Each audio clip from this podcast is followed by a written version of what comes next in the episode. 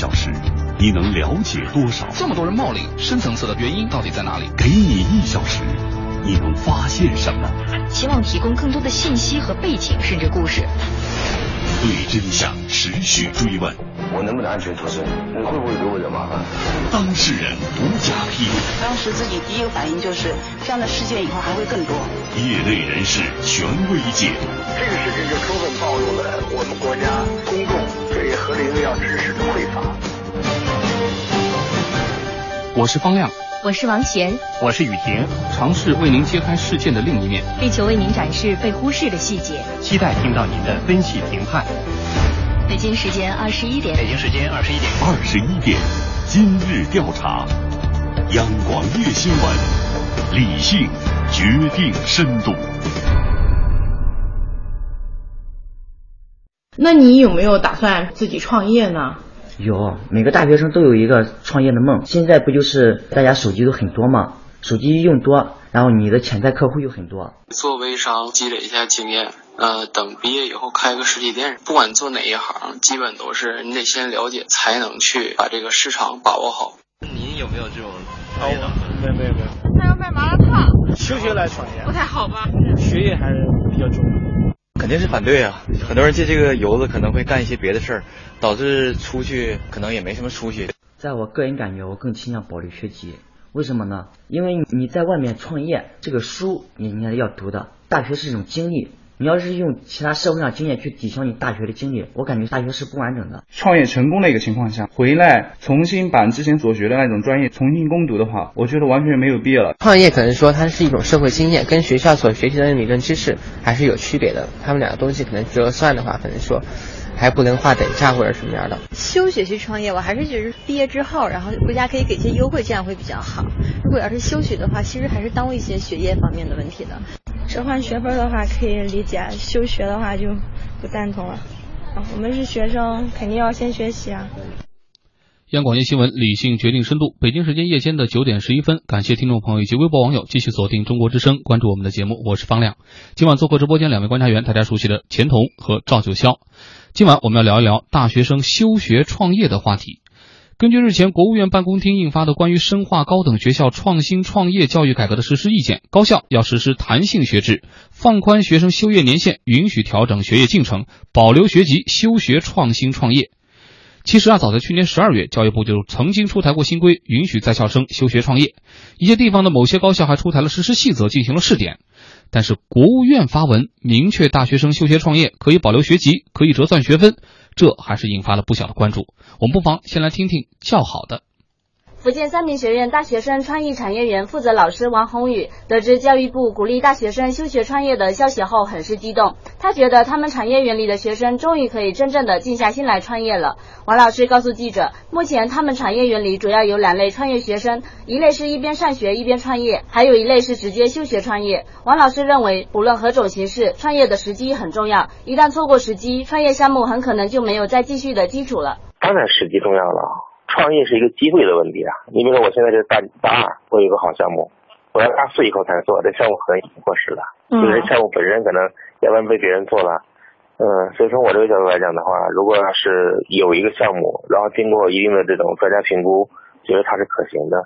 应该是支持他们来创业。王老师说，尽管社会上很多人认为休学创业错过了学习时机，但他觉得如果大学生在校期间就能够上好这堂创业实战课，实际上和高校培育出大学生的初衷并无相悖。我们培养学生的最终目的是让他们出去创业的，是吧？不管你是给别人打工还是自己开公司，其实都是一种创业。那他如果提早能够把这个这个环节实现了吧，那应该是支持的。我觉得应该是乐见其成啊。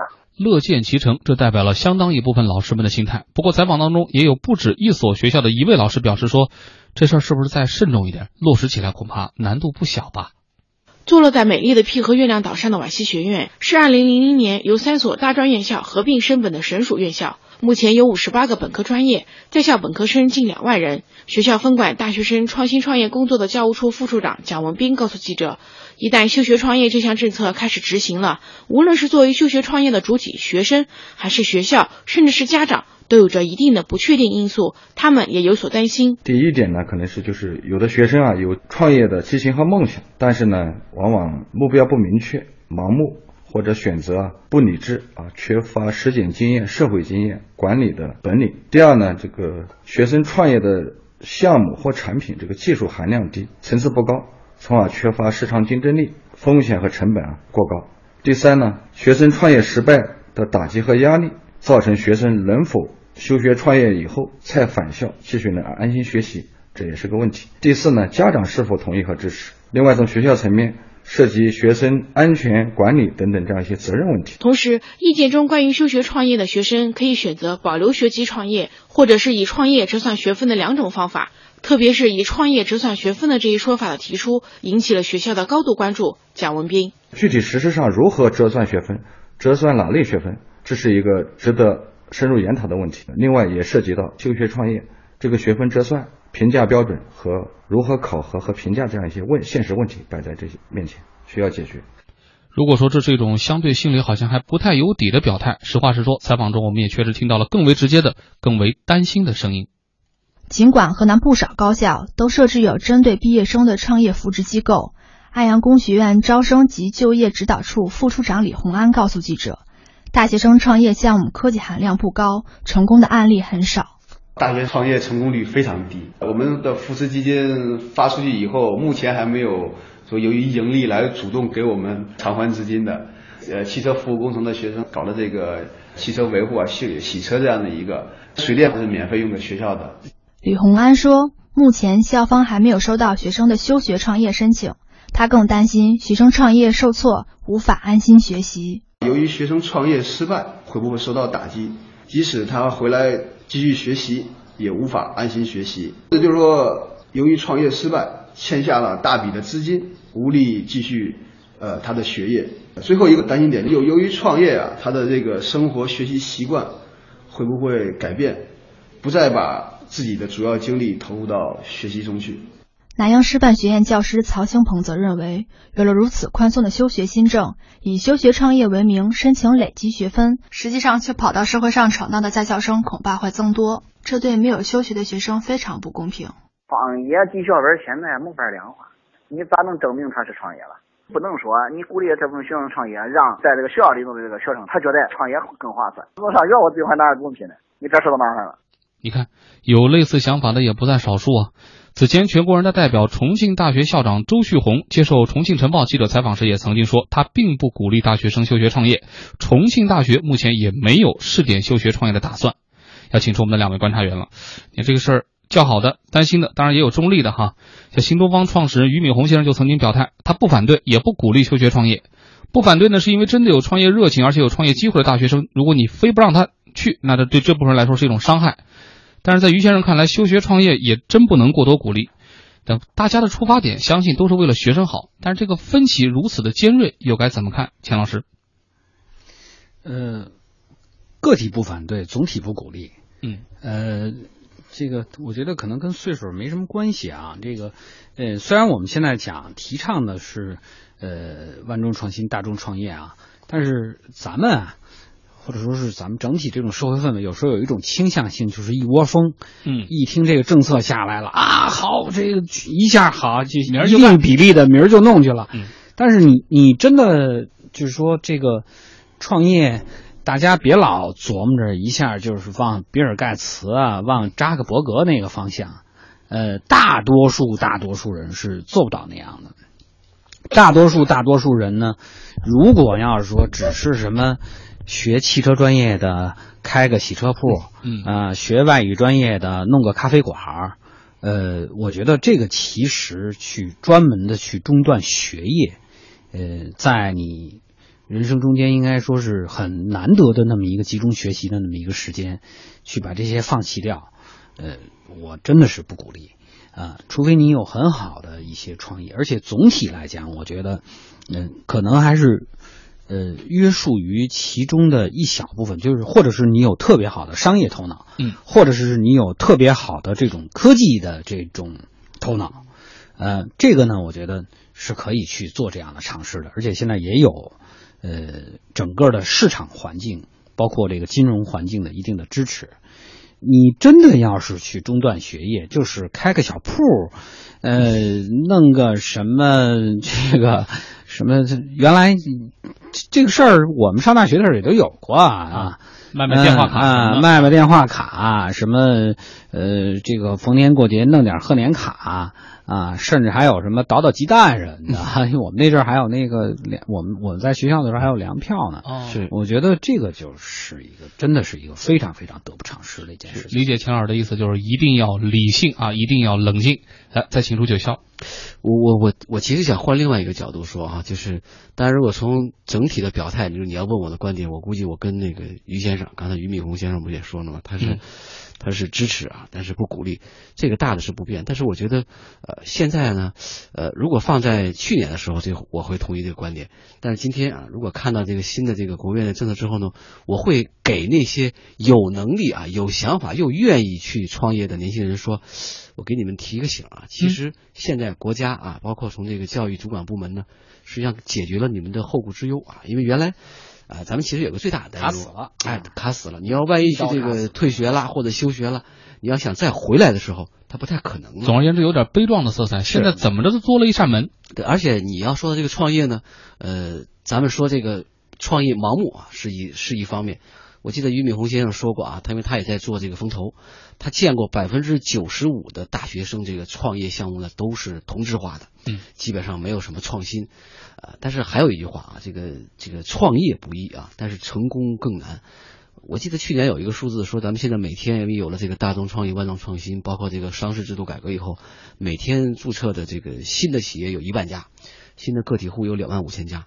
但是我得告诉你另外一个数字啊，它每天倒闭的，嗯申请关门的也有一万家企业和这个个体工商户。所以，对于那些啊想创业，当然前提是有能力创业，最好呢还是跟你学所学的专业有关系的。我觉得这是不妨一试的。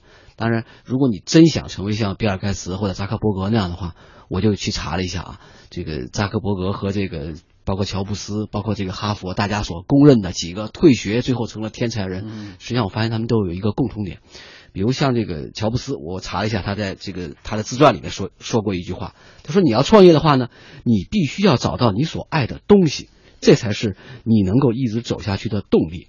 这比尔盖茨这说法大同小异，说你必须要挑选一个你真正认为你能够在这个领域做出独特贡献的这么一个领域，而且你得享受它，为他工作每一天。所以我在想啊，这些前辈们，这些在可能只有万分之一、亿分之一的这些这个大学生，因为休学、因为退学，最后成了创业英雄的人，给你们的忠告，其实对于收音机前的听众朋友们，你们应该想一想，就是兴趣是一方面，能力是一方面，关键是得找到你所喜欢的、你所钟爱的。啊，当然第三点，我觉得最关键就是，呃，你说到这个这个失败啊，其实失败这块，我倒觉得，呃，中国这个社会其实缺少一种这个对失败者的宽容，而这个创新创业呢，又恰好需要这个。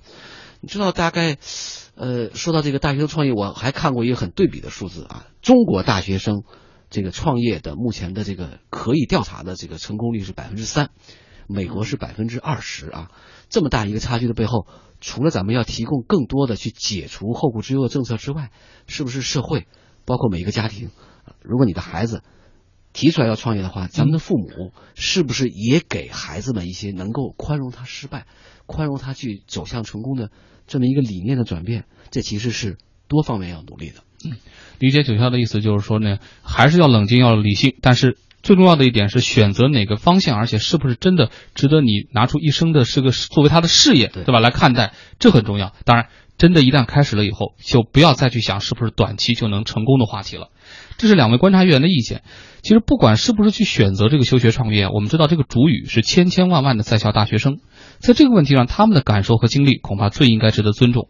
接下来，我们就先来认识三位今年春天刚刚申请休学创业的南京大学生，他们也是江苏第一批吃这个政策螃蟹的人。三月二号，南京工程学院信息管理专业大三学生于欢向学校递交了休学创业申请书，和他一块申请的还有大三的另外两名同学袁奎和王伟。拿他自己的话说，我们要当南工版的中国合伙人。大一，三个小伙伴在创业社团相识，志趣相投的他们很快搭伙，卖过手机、电话卡，结伴闯世界。两年来跑了大半个中国，利用寒暑假打工赚钱，还学习如何创业。余欢说，去年他们把创业项目锁定在网络金融，并着手准备休学创业的申请。其实一个很大原因就是我们想。真的想静下心来，一心一意去做一件事情。如果你又要顾着这边学业，又要顾着这边创创业事业，那么有可能你两个都抓不好。当然，休学创业最难过的就是父母这一关。经过多次协商和父母约定，用一年的时间证明自己。就想利用一年时间把这个学业跟干事业分开，先为事业打拼一年，做出来怎么样？一年之后再说。一个月下来，三个小伙伴每天八点半工作，忙到晚上十点半。三个人各有分工，于欢负责互联网培训，王维维护。新媒体平台打造一个结合创业、旅游为一体的微信公共平台，拓展新业务。袁奎则是负责金融互联网业务。于欢说：“如果说在校的学习是慢生活，创业则逼着自己要快，真的是成长特别快。在学校里面那种脚步是比较慢的，但是我们出来过后节奏特别快，遇到任何问题、任何困难，全部都要自己解决。对于未来，三个小伙子都信心满满。目前是想把自己做成一个集团公司。我们的梦想其实就是我们想把我们的生活过得更好，我们更加自由，这是我们创业的一个动机。你看。”这是南工版的，这是他们的想法啊。呃，中国合伙人，我们也祝愿他们成功。但是话说回来了，我们前面也听到过一些学校的老师提出过这样的意见，说，哎，这个所谓折算学分呢，或者说将来休学了之后再复学，这个制度到底怎么来保障？像他们这么仰天大笑出门去，就没有后顾之忧了吗？南京大学规定，学生休学创业最长不超过两年，但这两年并不包括在本科学习最长学习年限内。需要休学创业的同学，需要向院系提交创业方案，并经过院系批准。学校会针对学生的创业方案进行严格的审核论证。东南大学、南京邮电大学、南京财经大学也有类似的规定。同样，南京工程学院规定休学创业年限为一年。学校教务处处长廖国军说：“这和国家学籍管理有关。教育部有个规定，在校学籍最多是八年，但是呢，在校只能有六年，就在校学习学习时间只有六年。那我们一般来说是建议一年，希望他们通过创业来尝试一下，带着他的经验再回到学校来继续学习。”这次，南京工程学院共有六名学生申请办理了休学创业，除了网络金融，有开淘宝店，有当咖啡店老板。廖国军说。为了引导学生正确面对创业，学校从大一开始开设了创业课程，同时还将制定休学创业学分互换政策。无论学生创业是否成功，一年后都可以抵充学分。如果是专业的学分呢，一般来说，它可能是大约两个两个学分左右。贡献后呢，再可以再这两。如果再拓展到创业学分这一块，创业学分我们会留一个通道出来，它也在两个学分。你看这样的制度保障能力，是不是能让更多的大学生放下心里的担忧呢？来看看我们的微博互动平台，天涯网博说这个事儿吧，关键得看个人的能力哈。有的人喜欢自主创业，而且有创业的能力，但总是担忧学业问题，这下子就可以放下包袱，大胆的干一番喽。这位说休学，然后学费照收，这个事情是不是可以我们再商量商量？他的意思，如果休学的话，这学费是不是先可以再免了？呃，看来关注的话题更细致一些啊。还有这位朋友说到了，说这个鼓励性政策啊，表面上看起来呢是让学生们去做谋自谋出路，实际上更重要的一点呢是给学生们一个顽强的后援。相关的话题我们还在继续，朋友们依然可以登录中国之声在新浪或者腾讯的实名微博，找到我们相应时段的节目内容预告帖，跟帖留言和我们保持沟通联络。这一时段我们要聊到的话题就是说，国务院发文明确，大学生休学创业可以保留学籍，可以折呃折算学分。有人叫好，说创业时机最重要。有政策托底，年轻人可以大胆冲；也有人担心学分应该怎么来折算呢？学生们都以创业为名出去闯荡，又该怎么办呢？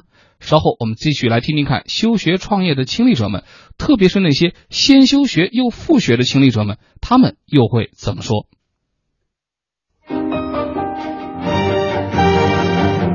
央广夜新闻，理性决定深度。不能所有人都创业吧，这看个人。我想我踏踏实实的找份工作就行。休学创业，我觉得挺好的呀，创业挺适合开发自己的能力。学校可以组织一些培训讲座，让学生们知道创业的流程。管理学院或者是一些老师，他们想法比较成熟，给一些创业方面的指导，少走弯路。第一还是应该去找工作，要把所有大学当成一个那固定知识的那种印刷版，要改变这种模式。你要想贷款嘛，真的很难。要准备很多手续，希望把这个给简化。我原来做过新生的那种，去组织一帮人去收购一些东西，然后卖给新生。但是学校对这方面是不太支持的，就总是赶我们走那种。可能是学校的一些大力支持会比较重要。休学去创业，我还是觉得毕业之后，然后国家可以给一些优惠，这样会比较好。如果要是休学的话，其实还是耽误一些学业方面的问题的。休学创业真的是一条出路吗？今晚央广夜新闻二十一点今日调查，我们说国务院发文明确，大学生休学创业可以保留学籍，可以折算学分。在大家的关注当中啊，教育部高校学生司副司长靳德刚近日特意针对大家担心的，说这大学生休学创业之后会不会存在复学难的问题，表了个态，说大学生休学创业再回来复学不应该有什么问题。他认为从高校办学角度来讲，休学复学是一个链条，国家有明确规定允许学生休学，所以复学也应该没有问题。那在我们的身边。是不是已经出现了先休学创业再回校复学的师弟师妹了呢？来，我们再去江苏认识一位黄同学，哎，当然也有人喊他是黄老板。现在已经是南通一家健身中心老板的黄凌波，没有想到时隔两年还能回到母校继续完成体育教育专业的学业。我觉得支持非常大，我很感激我的体育联的两个书记。因为他们给了我非常大的支持。这位已经小有所成的九零后来自南通，是扬州大学一一届的体育教育专业的学生。大二那年，他和同乡有了一个开健身中心的计划，投资和场地都有。可偏偏小黄还是扬州大学的在校生。那时候我很犹豫啊，因为毕竟学业还没念完。我我爸和我妈的反对意见比较明显。我父母他的意思就是说，无论如何先把书念完，毕竟辛辛苦苦才去考上了一个学校，他不能说。就这么轻易的放弃，后来因为这个事情啊，可能闹得有点僵了。究竟是按部就班的念完大学，还是先放下学业出去闯一闯？小黄虽然是个有主见的年轻人，但遇到人生的抉择关口，依然有些犹豫不决。他把想法告诉了体育学院的团委书记陈志燕，没想到体育学院的两名老师特地赶到南通，帮小黄拿主意。他们也实地来体育考察过，他希望我能在这个地方有一个更好的发展。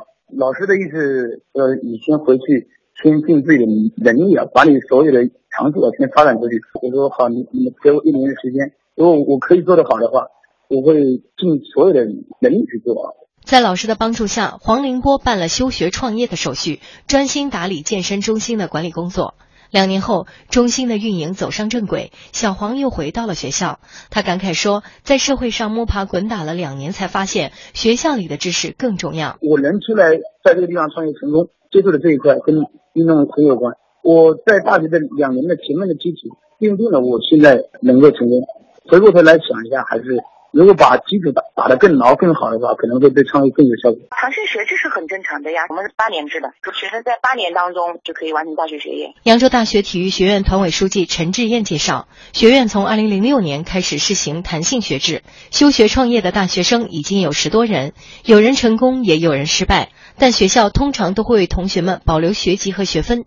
今年春学期，学院打造了以院长为中心的创新创业领导小组，并为同学们开设了创业课程，并设置创业学分。我们这个创业课程里面，就是从大二开始，大二大三两年，然后分四学期，有四个模块。创业这块，我们首先有课程去导入它，去告诉他们，就是有一些创业的技巧啊。然后创业一些政策宣讲啊这一块，包括一个我们用 SYG KB 的这种创业模拟游戏，相当于去培训嘛。训完以后，然后你自己可以作为一个以创业计划书的形式，然后去完成他这个课程。这一门课呢是两年加起来算是两个学分。听到了这个黄老师或者说黄老板的这么一段经历，不知道大家伙会有一些什么样的感受？再来看看我们的微博互动平台，知足四九六幺，大学生创业是一件好事儿。他说有一个问题得注意哈，边学习边创业怎么协调两者之间的关系？创业你得进入市场，进入市场就意味着千变万化，必须要付出很大的精力，肯定对学习有影响。自己认为学生还是以学业为主，时光不能倒流啊。呃，这位朋友呃观点很有意思，他说我只是觉得以后大学女生找对象可能不用看家庭条件了。没准儿哪个原本灰头土脸或者社交恐惧症的男生出去闯两年，再回到学校就是一个成功人士。这个话是正话反说还是反话正说？大家得琢磨琢磨。这位朋友说休学可以，但是不能将创业来折成学分。他的理由原因一，创业属于就业和学业性质不同，不可混淆。第二，如何将创业成果折算成学分呢？标准是什么呢？这些不能量化的东西愣凑到一块儿合适吗？是不是合适？我们还要再观察。但是刚刚听完小黄的故事，我们不妨再去天津，再来听听这位小张的经历。张开迪是天津南开大学二零一一级学生，按照通常的学制，此刻张开迪已经毕业走向社会。然而，此刻张开迪还在南开大学上自己的大五课程。留在南开，并不是因为张开迪学业受阻，相反，修双学位的他成绩优秀，还曾担任学生干部。选择延期毕业，是因为张开迪大三时候和几个创业伙伴一起创办了一个名为“闯先生”的学生创业网络平台。去年大四时候，团队的创业项目正是较劲的时候。思前想后，张开迪决定利用学校宽松的弹性学制，选择延期毕业创业。包括公司在注册，有很多需要解决事都解决不了。像毕业之后，我是外地学生，我的户口放在哪儿，我的档案放在哪儿，然后我的组织关系放在哪儿，这些都解决不了，很现实的问题。如果还保留着在校生的身份的话，相当于这些东西有学校作为一个载体，在后面起到一个支撑度。南开大学在多年前就开始实行弹性学制，只要在六年内修满学分就可以毕业。灵活的方式给了学生多种选择的可能。南开大学商学院教授创业课程的马老师告诉记者：“你中间的时间，只要你是在做正常的事儿，都是允许的。比如说出去留学，或者是交流交换，或者是跟做创业之类的，都是可以的，没有要求。你在六年之内修满学分就可以。一年的时间对于处在创业初期的张开迪至关重要。他告诉记者，有了学校这个避风港，他可以免除很大的后顾之忧。”同时，也能更好的说服家人支持他创业的决定。当时我修的是双学位，都完成了，也都完成两篇毕业论文答辩，出路也很好，包括出国，包括可以保研。当时选择创业，家里人还是比较诧异的，但是后来听了我想法之后，还是比较支持。相对在校外的风险，相对学校毕竟还算是一个避风港吧。在学校这个环境里，相当于还给你提供了一个缓冲期。就算创业失败之后，你依然可以算是应届毕业生呀。相当于降低了你的创业的成本。推出这种政策就是一种所谓的保障制度。就算我创业失败了，我依然可以还是大学生继续找工作，有一个这种保障机制。不久前，天津出台关于发展众创空间、推进大众创新创业的政策措施，其中明确规定，允许在校大学生利用弹性学制休学创业。在校大学生利用弹性学制休学创业的，可视为参加实践教育，并计入实践学分。同时，将大学生创业扶持期由三年延长为七年，即毕业前两年和毕业后五年。南开大学商学院教授创业课程的马老师告诉记者，最近和他探讨创业和休学的同学明显增多，对此他也提出了自己的建议。特别关注创业和以创业为先的学生也越来越多。实际情况实际来分析，一来呢要看学业的压力有多大，如果确实是压力很大不能兼顾的话，那是可以支持的；如果是他用这个作为逃避学业的一个方式，不支持的。自己在决定休学之前就得想到创业失败会怎么办，回来的时候你要面对什么局面，能不能接受，这些都想好了，我觉得是没问题的。嗯，感谢记者的报道。你看，我们听完了这个江苏黄同学的故事和天津张同学的故事，再来请出我们的观察员钱老师。我们上一时段有些老师、有些学校担心说，你这里面就折算呀，或者是这个先休学再复学呀，这个制度怎么衔接呀？好像执行起来可能会有难处。但至少我们听到的这两个故事而言，好像相对还比较顺利啊。这是不是算是一个很好的一个后盾、一个支撑呢？嗯，现在这个制度设计应该说是刚推出，嗯，呃，还在一个初始的一个阶段，我觉得还要有完善，而且呢，我是想啊，就是说，它一件事儿要办成了，可能还要有一个细化的一个过程，它不同的专业，然后，呃，这个所从事的不同的领域的这种这个创业性的这种活动，呃，可能应该说还是有一个不同的要求的。你这个全国这么多类型的高校。这么广泛的专业，然后面向的这么这个庞大的一个群体，你说一个规定把所有事儿全都办成了，我觉得不现实。如果要是说有的，你比如说他跟专业结合的比较密切，那他真的是可以折，就特别是那种操作性比较强的一些专业，他真的是可以折学分的。那有些他，本身他真的他创业那项目跟学校那个学的那个东西就没什么太大的关联度。哲学专业，嗯，对，哲学去干嘛呢？但是我们这个笑声绝对不是对哲学的同学不尊重啊，这一定要说明白。呃，但是在今天我们的采访当中，还有一个很有意思的现象，就是我们聊来聊去说这个创业难呐，怎么去鼓励和支持帮助啊？后来我们问到了一个追根结底的问题，好多同学、好多学校都反映出这样一个共识，说其实现在鼓励创业最为难的是老师，为什么呢？因为老师首先他懂创业吗？据了解，南京大学从二零零九年开始实施本科三三制教学，学生可以自主选择适合自己的课程，其中有关创业的课程就有一百多门，占到总课程的十分之一。南大创业科老师王自强说，这些还远远不够，与国外很多学生从小开始接触创业相比，中国的孩子太迟了。休学创业，王自强认为关注点应该是创业。而不是休学，不能因为国外几个辍学创业的例子就把创业看得比学习更加重要。让学生们明白创业的意义，高校应该提供更多的与创业相关的内容给学生。我们希望创业的能够成为一个系统性的推动的这样一件事。那我觉得师资是最大的一个问题。我希望一段时间以后，我们很多优秀的创业人才可以回归到学校里面来。以创业导师啊这样的一些身份建立一种良性的一个体制。实际上，我们现在看哈佛、看呃斯坦福、MIT，它都是很多成功的企业家在学校里面来担任创业导师。南京理工大学就业创业指导中心主任王涛分析，高校大学生创业主要有两种方式，一种是低端的产品销售，另一种是利用自己的专业知识进行高层次的科技创业。我们现在所倡导的创业呢，主要就是要有这个科技含量，与自己的专业要相关。的这种创业，哎，所以说呢，他刚刚进校的时候还没有学好专业知识，也没有老师给他去做具体的指导，他很难去做这种高层次的创业。同样，南京理工大学就业指导中心主任王涛也认为，高校除了提供创业孵化园、创业园等大学生创业实践平台外，更应该强化创业服务指导。就如果有好的项目，我们后面会有这个创业导师，还有我们利用学校的一些自己的自身的优势，包括一些专业的老师。还有我们有国家大学科技园，我们会请一些这个专门的一些企业家来给他们进行具体的指导。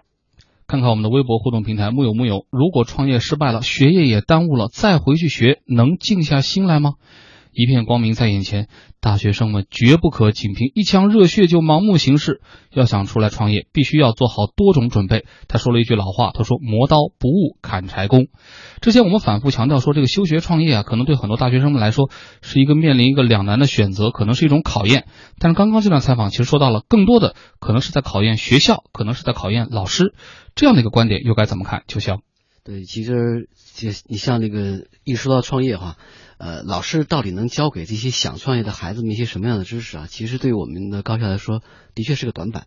因为这么多年来，我们的高校教育实际上更加注重的是这个理论知识的一个学习，而且我们所强调大学教育呢，好像只是一个拿到学历、拿到文凭，而没有更多可操作性的一些经验。包括一些创新的精神，如果老师都没有的话，他怎么传承给这个学生？所以我刚才听到那个录音里面，像南理工的老师其实想过一些想法，就是我能够请到一些社会上的一些企业家，把他们的一些成功的经验进行一些分享，然后这块儿实际上最主要的是帮助学生们选择到真正适合自己所学专业的，又能结合自己兴趣的好的一个项目。嗯，哎，选择权有了。但是事实上，咱们的老师，包括社会呢，包括家庭，我我其实反复强调这个家庭，大家都应该想办法去帮助那些有创业热情，又能够承担失败的孩子们选好创业的项目，这是一个良好的开始。选择毕竟不是抽签，这扶上马还得要送一程。刚刚看到微博互动平台还有朋友说，这个咱们讨论创业，可能和就业的形式不能区分来看吧？确实。大学生是一支蓬勃生长的创新创业生力军。来自有关部门的粗略统计，现在每年有七百万左右高校毕业生，今年这个数字大约是七百四十九万，其中自主创业人员占到总量的百分之二左右，再加上往届毕业生创业者，每年大学生创业群体大约是二十万人。这大学生休学创业成功率到底有多大？这项政策的执行真的能给大学生们一条出路吗？恐怕还需要大学生们以自己的行动来做出回答。这里是中国之声央广夜新闻这一时段的今日调查，就先给您汇报到这里。